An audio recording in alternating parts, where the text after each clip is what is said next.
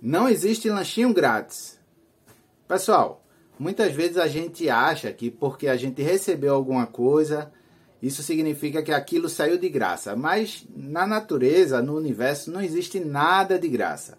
Você vai perceber que mesmo aquilo que você chega num bosque e tem uma fruta, você vai lá e pega essa fruta, para essa fruta existir, foi necessário a força, a energia, o trabalho de, de animais, de, de micróbios ou, ou, da minhoca. Então, no, no universo, assim como no, no nosso mundo, no mundo das pessoas, não existe nada de graça.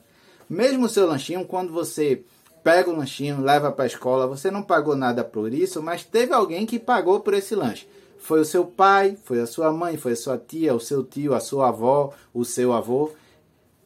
Alguém teve que realizar um esforço, teve que usar energia para poder te proporcionar a oportunidade de ter esse lanchinho. Então, lembre-se, não existe lanchinho grátis. Um abraço, até a próxima.